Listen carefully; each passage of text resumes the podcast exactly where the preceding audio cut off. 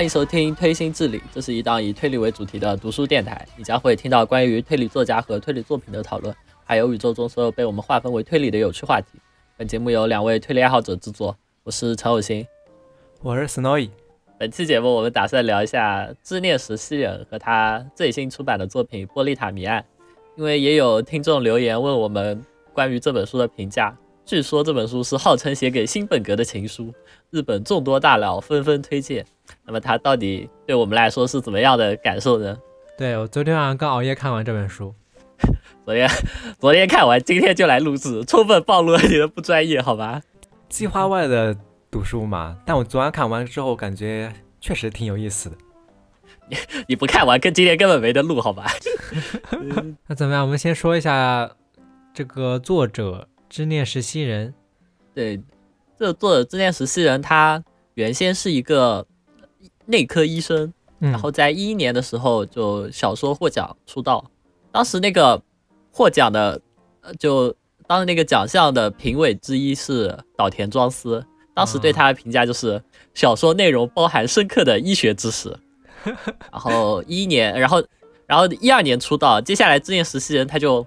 非常以一个就是非常高产的速度不停的出书，他的主要作品有天九阴阳的推理病例表，这是一个系列，现在好像有七本，然后在神九诊所干杯，这也是一个系列，现在应该是两本，然后这这个系列之后还有那个日剧化，然后还有饲养饲养温柔死神的方法等，就非常高产，在出道的这十十来年之间，平均下来基本上一年两本书。然后，另外他还有一本叫《假面医院》的，然后在二零年吧，应该是电影化了。总之，就是一个非常成功和畅销的专专精于写医疗领域的悬疑推理作者。他这些书，其实我到现在我只看过他这个《玻璃塔》，其他这些书都没看过。他这个什么深刻医学知识到底什么意思啊？为什么是深刻医学知识？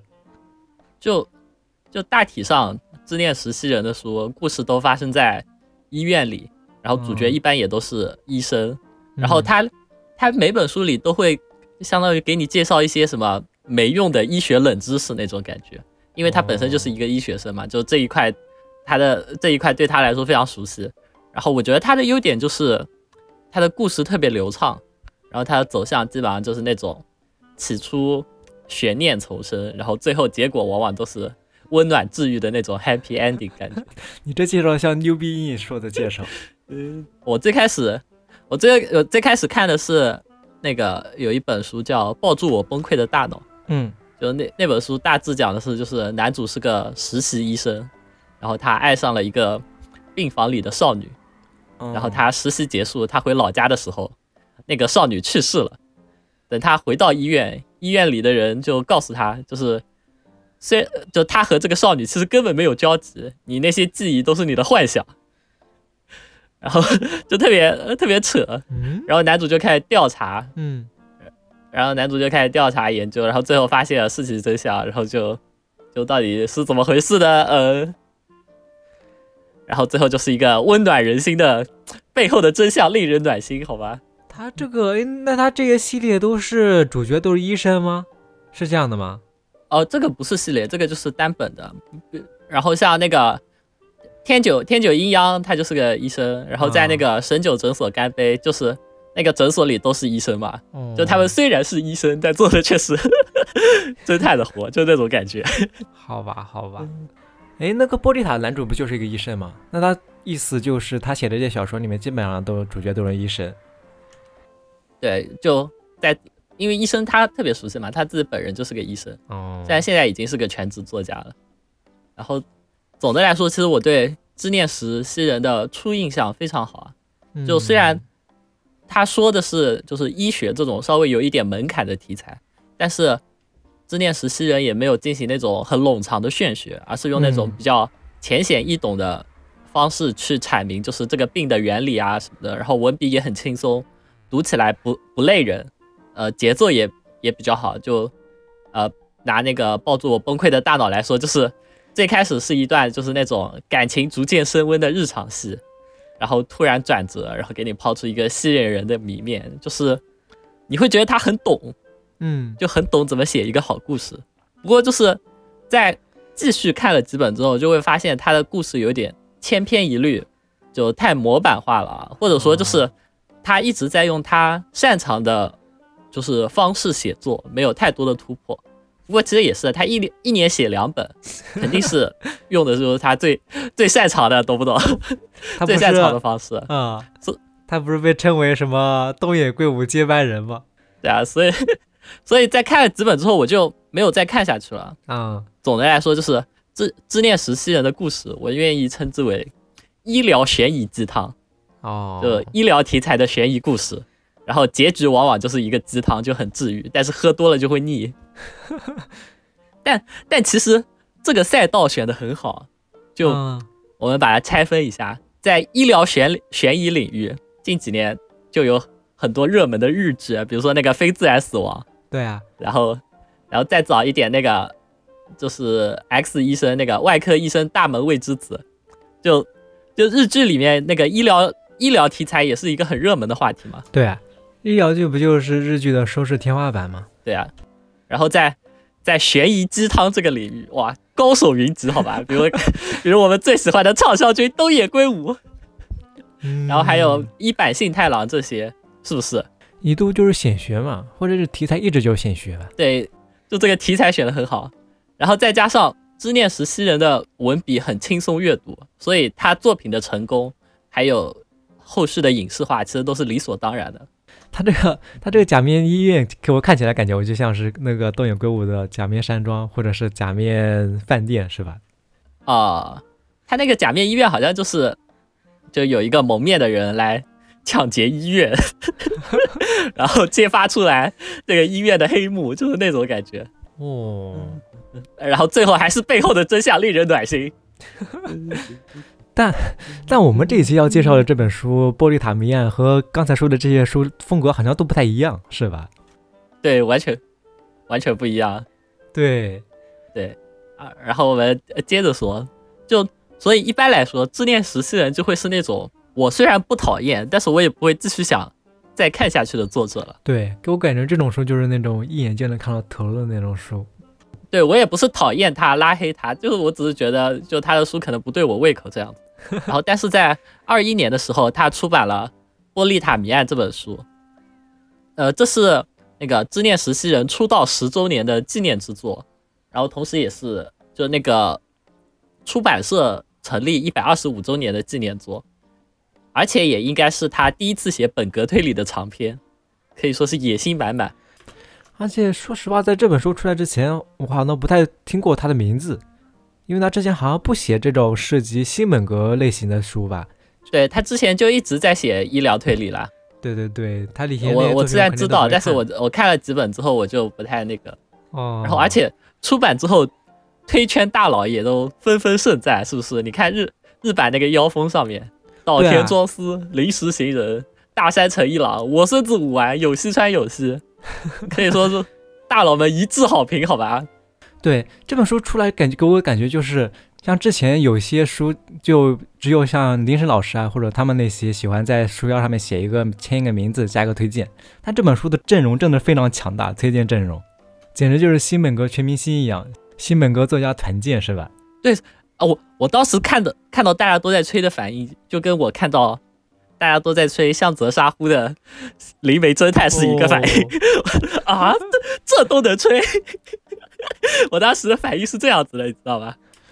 就是以前说的那个吧，就是从诗人庄还是从什么时候开始，就喜欢一窝蜂的吹一本书捧上神坛，就我们之前说的这种情况嘛，所以就很可疑。对，然后当时国内很多人看完之后也都在称赞，嗯说是献给新本格的情书。然后现在这封情书，国内目前已经引进，然后已经实体书已经出版了，就可以买到现货了。嗯就，让我们来看看这些这情书里的情话都在写都在说些什么。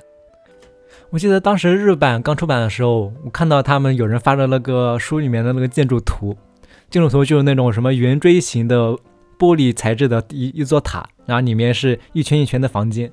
当时看完，当时看到这个我就感觉特别有噱头。我只觉得封面特别好看。哪有什么封面？那些妖风啊，什么推荐作家都快把他那个玻璃塔的样子盖住了，好吧？啊，我们先介绍一下玻璃塔的故事梗概吧。啊，首先，首先就是那种非常点的奇怪建筑，嗯，玻璃塔，就它是一个巨大的那种圆锥形建筑，然后它的外表都是玻璃墙面。对对。然后这个馆主人是一个医学界大佬，靠研究在医学界名利双收，成为大富豪，而且是能获得诺贝尔医学奖程度的那种大佬。然后。然后同时，他还是一个重度的推理爱好者，嗯，所以他斥巨资建造了这个玻璃塔，然后在里面放了很多他就是花钱收购来的推理藏品，然后隐居在这里。对。然后这一天呢，大佬就叫来一大群人来玻璃馆里开趴，有什么美少女侦探、刑警、推理小说编辑、推理作家，然后一个通灵法师，就一个灵媒，还有一些就是。宴会相关的服务人员，然后男主角是这个大佬的私人医生，这次也被叫过来。对你其实看那个这个身份，你就能看出来，他是那种特别有代表性的各种代表性类型的推理小说人物。对，对你都不知道侦探是谁，感觉谁都能当，是不是？对对对对。然后在开趴之前，然后男主就到大佬房间给他检查身体。嗯，大佬就说。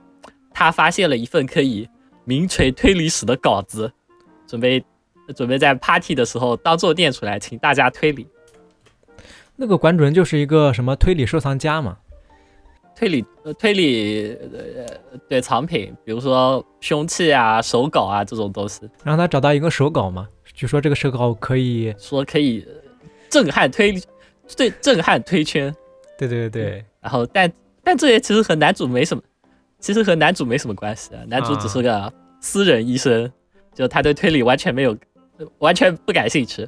但是他因为一些就是个人的原因，他其实是想杀了这个大佬的，嗯，然后他就偷，他就从那个大佬的收藏室里偷出了他收藏的毒药，然后给大佬下毒，嗯，然后设置密室，于是，在 party 开始之前，大佬就被男主毒杀了。啊，对，这个是这个可以说一下，这个这本书一开始是那个倒叙推理那种感觉，就一开始把那个凶手以凶手的视角写的，所以这个不涉及剧透。对，一开始就是男主就告诉你，我我就我想杀了他，然后对对对，我是怎么杀了他的？就男主的心理描写加实际行为，就跟你说了，就是男主也确实顺利的杀掉他了。然后接下来就是大家喜闻乐见的暴风雪山庄剧情，然后结果到了第二天，管家也被人杀了。这次可不是男主干的，就男主自己也很懵逼，但是，但是男主也心生一计，他准备成为美少女侦探的助手，然后诱导侦探做出一个错误的推理，然后把这个大佬的死也嫁祸到另一个凶手身上。对他的思路就是这样，就是他意思就是说，他意思就是说，那种常规的暴风雪山庄杀人事件里面，凶手一般就只有一个，所以他他只要把自己犯的这个案嫁祸到另外一个凶手之上，就只剩下这一个凶手了。啊，是的。那么男主是否成功呢？美少女侦探能否明察秋毫？然后那个大佬找出来的能名正推理史的手稿究竟是个什么东西呢？这个就交给读者们后续去阅读。呃，他故事梗概差不多就是这这个样子的。对他这当时都看到那个推理手稿，我还真以为他要按照这个手稿来写什么东西，没想到就是一个大佬的，就是一个。老年新本格小鬼，其实好像不太重要。对，这么看，就我们上述那个介绍，其实看起来和新本格没啥关系。嗯，对。但不要急，接下来请听来自医学大佬的自述，快你来朗诵吧。这本书，看我说不出这种话。哎，就是里面那个馆主人嘛，新本哥老鬼，他说的那些新本哥笑话，甚至不需要点评，我只要把它念出来就已经够新本哥宅臭了，好吧？来念一段，这是那个馆主人的自述。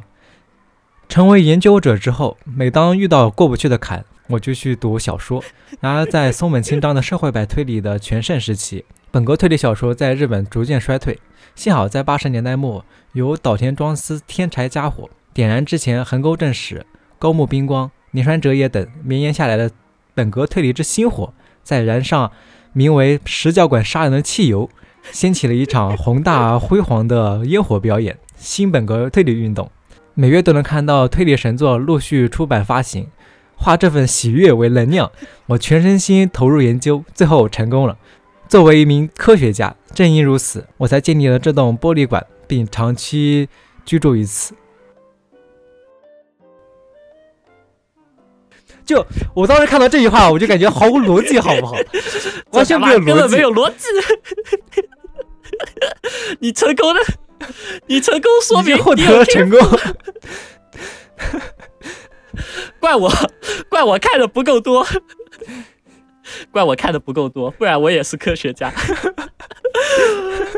我他妈怎么不看推理小说？我看了推理小说，怎么是现在这个样子？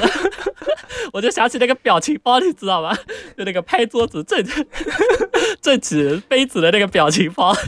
然后最后他有他的一个结论，就是他一个声嘶力竭的一个口号，就是说我宁愿不得诺贝尔奖，我想我也我也想成为临时行人。这种舔狗的发言，对标准的舔狗发言。然后新本被新本格老鬼气晕。对我当时，我当时看到的想法就是，就是因为有你这样的人，我们新本格才会被人误会。那之前虽然我们有时候会说我们是什么新本格小鬼，但看他跟他这种形象一比起来，什么才叫新本格小鬼？甚至已经是新本格舔狗了，好吧？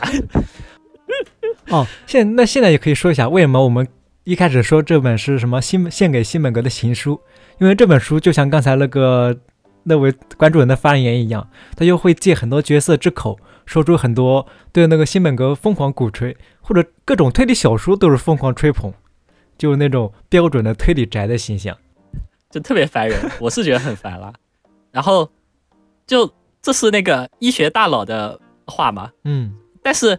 因为其实故事一开始他就被男主杀了嘛，啊对对对，大概故事进行到大概前前百分之二十的地方，他就被男主杀掉了，嗯，然后后续的 后续的推理宅部分基本上就靠女主，就那个美少女侦探来补充，然后我觉得那个女主也特别聒噪，对。对。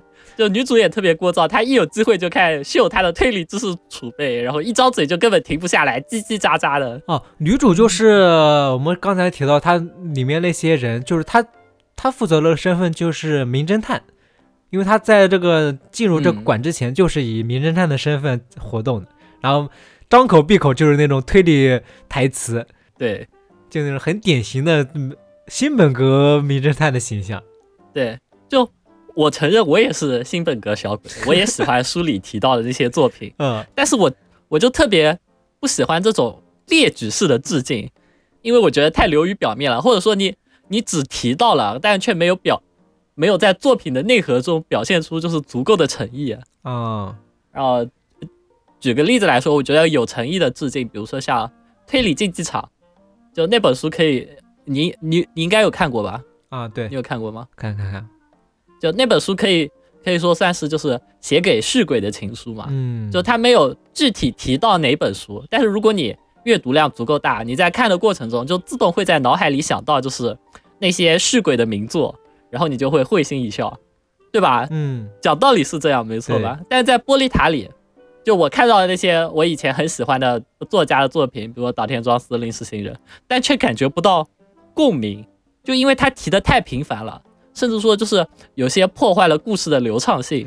他有种那种感觉，就是那种二次元婆罗门，嗯。啊，当时是那种贬义的意义上面啊，就喜欢报菜名嘛，啊，什么每次提到什么，不，婆罗门不喜欢报菜名，就只有小鬼喜欢报菜名，就只有装婆罗门的人喜欢报菜名，对对对对，就是那种，啊，就贬义上面的婆罗门，二次元婆罗门。我在推理群里遇到。遇到这么一个满嘴新本格的美少女，我第一个上去 ski ski daski。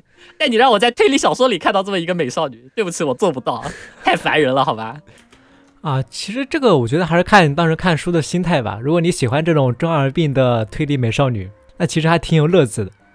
她她在书里面设计的年纪好像也不是很大，对他应该就二十岁，二十岁左右吧。他是什么家学渊源，从小憧憬那个侦探形象，从小从小就看那个推理小说，啊，就特别喜欢侦探这种形象，啊，要自己模仿。穿个什么，他是一个美少女侦探嘛，但喜欢穿男装，然后打扮成那种侦探的样子，就就非常中二的那种。对，充满对在在侦探角色这个设置上充满了新格新本格偏见，啊对不对？是不是有那种讨人厌的新本格侦探那种形象？就是完全没有理由的，最后破案一定要把所有人聚集在一起。然后在破案之前，我还要引用一下什么著名推理小说，说我什么什么什么，然后再来说出我自己的一个解答，就非常烦人。就特别像二阶堂男子，哎对有没有感觉？对对对，有没有感觉？就有二阶堂来的那种感觉。你看他他他做了这么一个美少女，嗯他在致敬二阶堂离人，这个致敬我是承认的。你是你这你是你说是这种致敬，我是承认。但你你在那里提了这么多岛田庄司，这个提了这么多临时行人，最后就最后整本书和他其实也没有那种关系。我就我就觉得你呃，那你干嘛非要提提一嘴呢？你不如把它改成写给二阶堂离人的情书，然后 然后封腰封上就只有他一个人，这样是不是好很多？就是在讨人厌这方面也要继承某位著名新本格侦探是吧？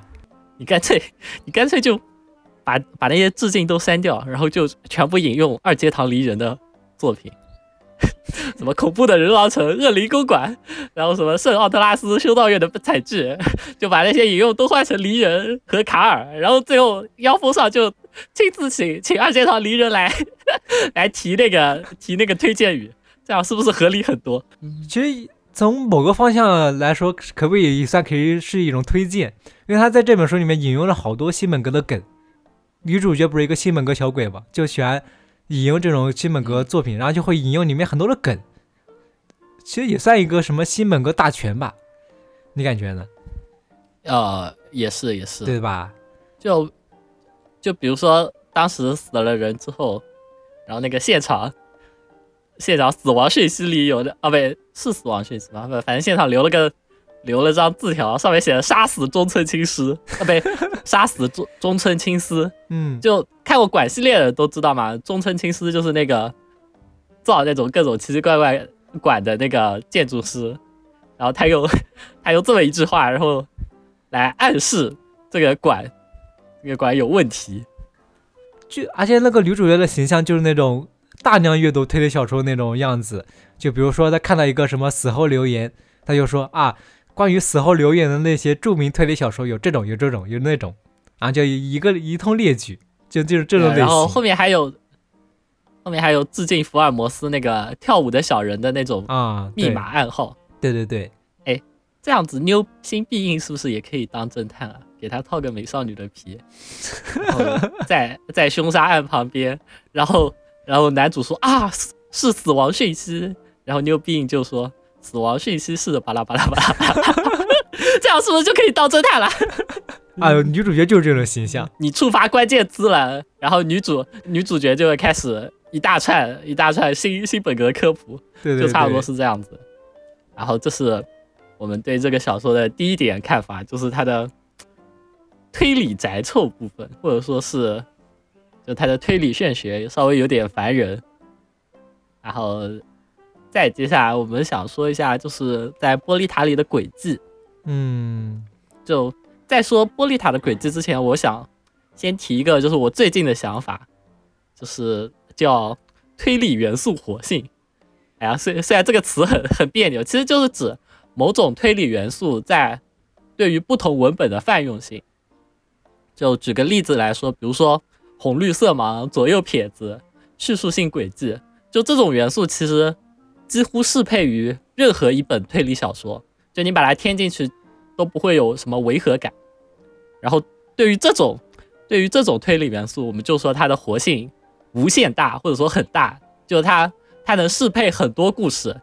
就现在茫茫多的故事里，基本上都会有什么红绿色盲、左右左右撇子，就左撇子啊这种这种环节的出现，你也不会觉得不合理，或者说很怪之类的。嗯然后再往下一些的呃不在场证明的轨迹，或者说杀人手法，就他们虽然有一点局限性，但是也在很多的推理小说里出现了。但他们每次出现可能就会经过一些改良，但他们的呃就是大致原理都是不变的。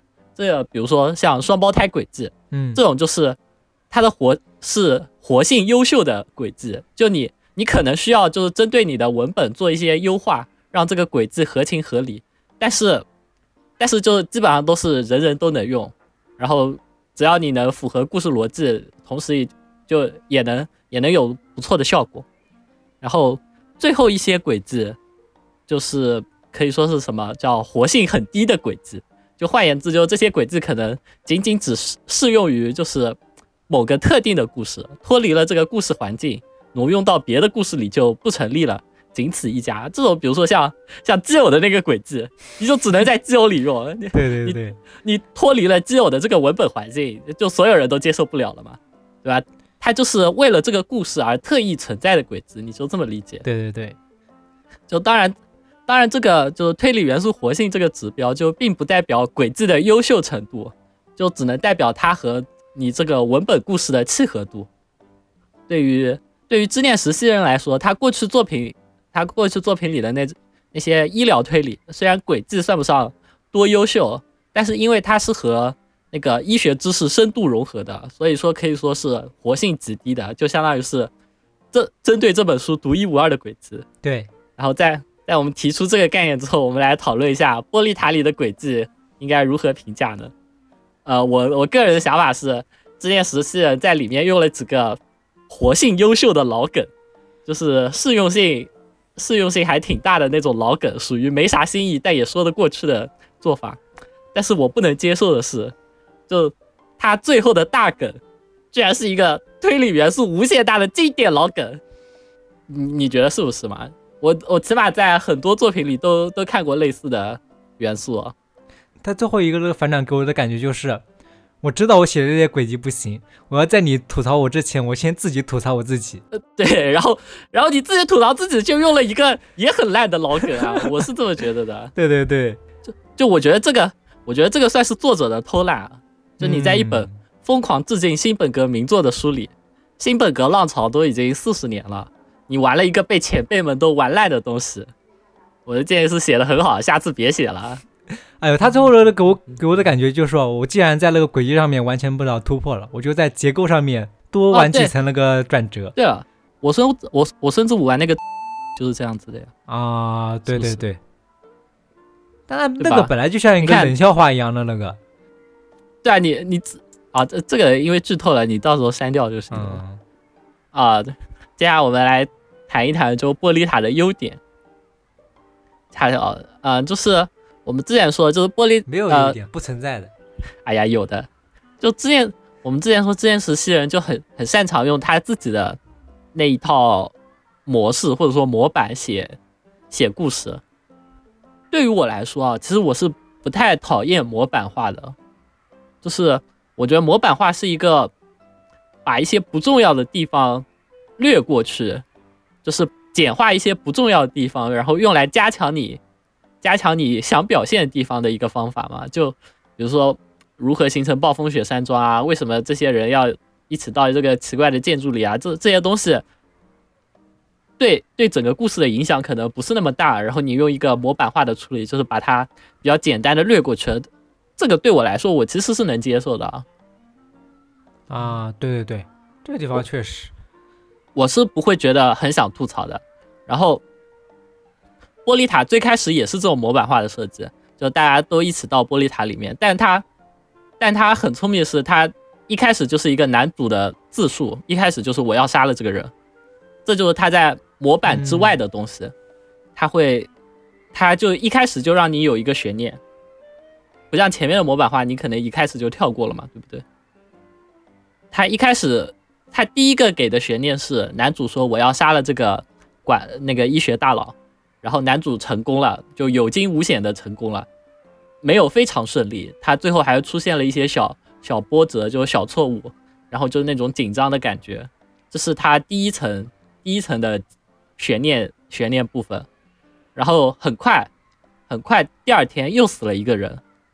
然后这个人不是男主杀的，就因为我们读者的视角非常清楚，就是不是男主杀的。然后这又是一个第二次的悬念，然后嗯，然后接下来不断的发生杀人案件，然后把它就是把这个馆和以前的一些案件相结合，然后这些这些其实就还都这些其实就不是模板化的过程了，这些就是案件发生之后非常自然的演绎，或者说非常自然的一个流程，你看的时候不会觉得怪的。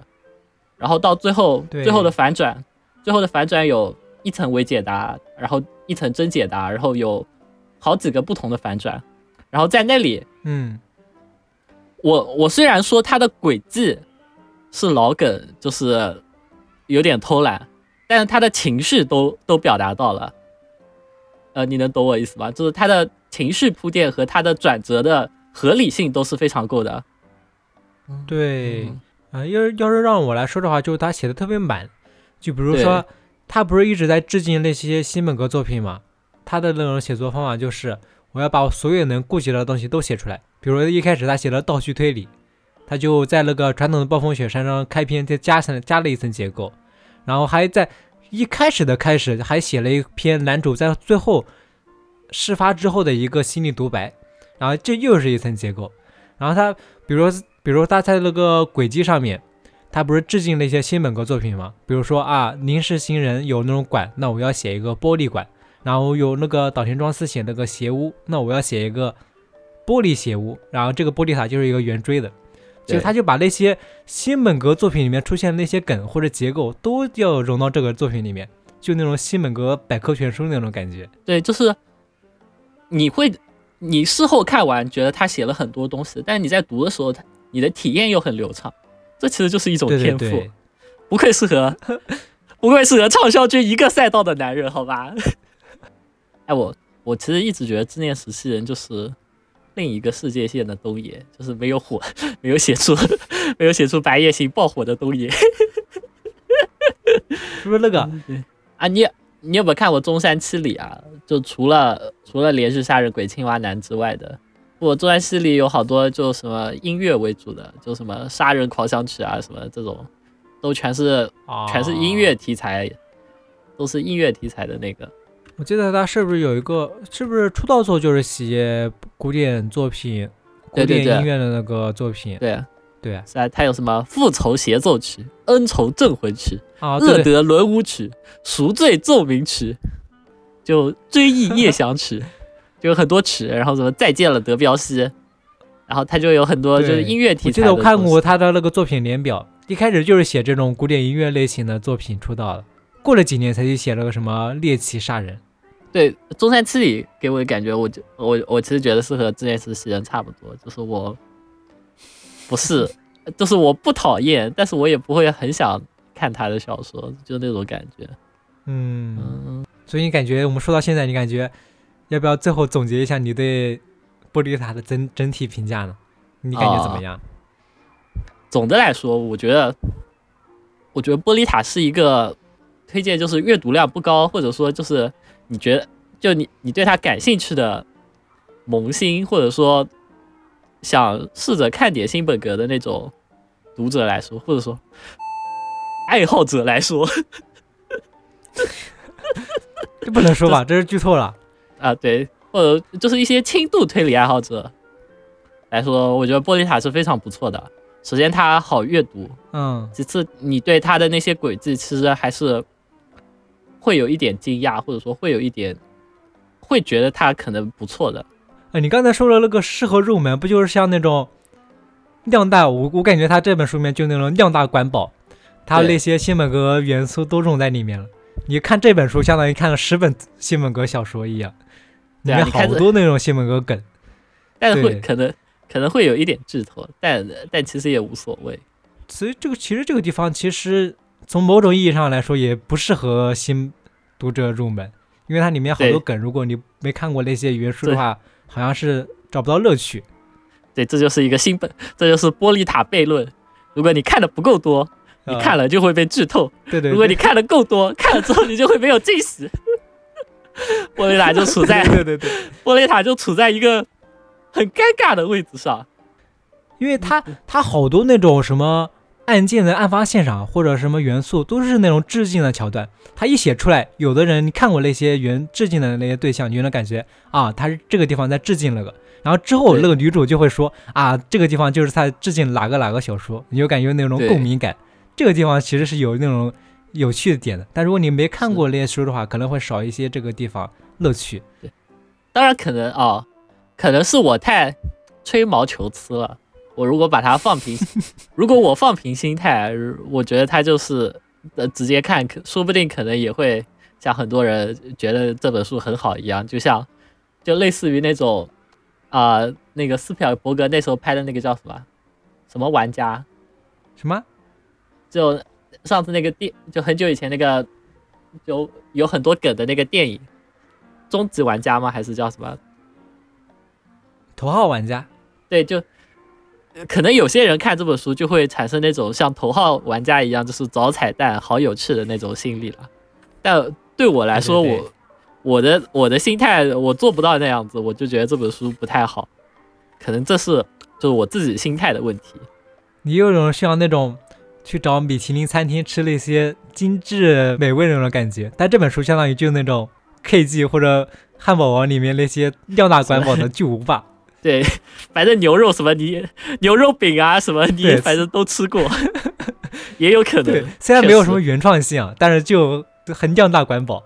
嗯。